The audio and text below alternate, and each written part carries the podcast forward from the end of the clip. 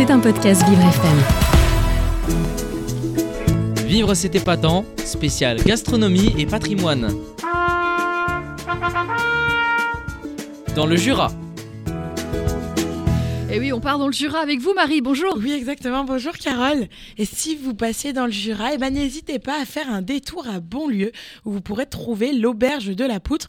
Le chef François Moureau y travaille de beaux produits pour une cuisine délicate, sans oublier de revisiter les spécialités locales. Il est avec nous au téléphone. Bonjour. Bonjour Marie. Bonjour François.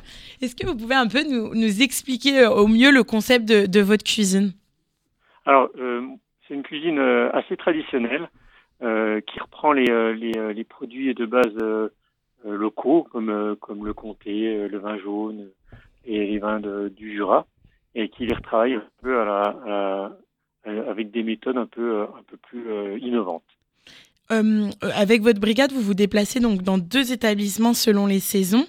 Donc euh, l'hiver, vous êtes au Praz à Courchevel et donc l'été, vous êtes dans le Jura, donc à l'auberge de la Poutre. Est-ce que c'est une carte du coup que vous adaptez à chaque fois?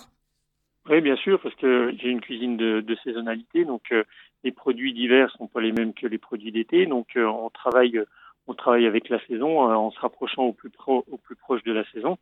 Et puis bien sûr, quand on est en Savoie, ben, on travaille les produits un peu plus locaux de Savoie, le reblochon, le Beaufort, la mondeuse. Et, euh, et quand on est dans le Jura, ben, on part plutôt sur, sur les produits qui sont, euh, qui sont attraits au Jura. Et vous gardez la même carte euh, pendant toute la période ou est-ce que vous la changez régulièrement durant euh, la période hivernale ou la période de l'été? Alors, en, en général, en général, je change euh, tous les deux mois ma carte. Alors, euh, je dis en général parce que maintenant, euh, d'approvisionnement qu'on a, ça arrive que ça On vous un entend, peu on vous entend mal, C'est un François. tout petit peu Pardon. coupé. Ah pardon. Euh, en fait, en fait, euh, euh, je disais que avec euh, les, les problèmes d'approvisionnement, on a, on est obligé de changer un peu la carte euh, ben, au, au gré des jours, quoi, en fait, au gré des arrivages et au gré des jours.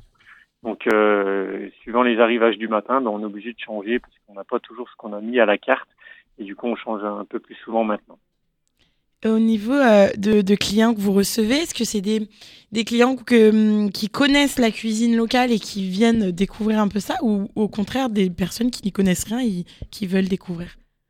Alors on a on a vraiment de, de, tout dans notre clientèle. On a on a des, novices qui viennent qui viennent pour se faire plaisir et qui euh, qui viennent euh, casser la tirelire pour euh, pour essayer de de, faire comment de, tester la gastronomie.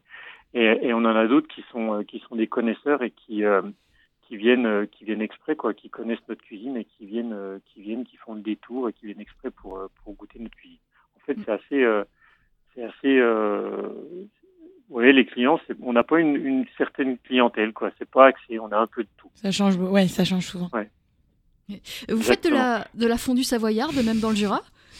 Euh, non, Non. non, je fais pas de fondue savoyarde.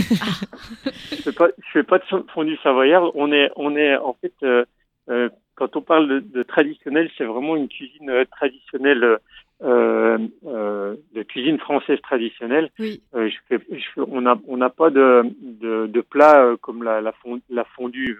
Fait- En fait, on fait pas, on fait pas ça. Et Justement, plutôt qu'est-ce qu'on on peut travaille retrouver? Par, bah, par exemple, en ce moment, en, en Savoie, à Courchevel, j'ai des escargots avec une mousse de reblochon. Ah oui. Donc, euh, on fait une mousse de reblochon avec un, un siphon et, euh, et on, la, on la sert avec des escargots. Oui, en fait, vous, vous Voilà. réadaptez la, la cuisine euh, tradie française avec les, les, ce que vous allez trouver localement, en fait. Exactement, c'est exactement ça. C'est exactement ça. Et ça a l'air très bon, euh, François Moreau. Ouais, j'espère, j'espère. J'espère que ça donne envie. Oui, cette ça heure-là. donne envie. Est-ce que vous avez une, une, petite, une petite une recette euh, emblématique dans, dans un des restaurants ou même dans les deux? Fait, comme la carte change souvent, Ouais. j'ai pas vraiment de, de, de, de recettes emblématiques. Euh, je travaille, il y a certains produits que j'aime bien travailler, comme les, les escargots, qui sont, euh, qui sont euh, tout le temps à la carte, mais que je travaille de différentes manières. Et, et par exemple, dans le Jura, au moment des morilles, ce sera un, un ragoût de, d'escargots au morilles et au, au, au vin jaune.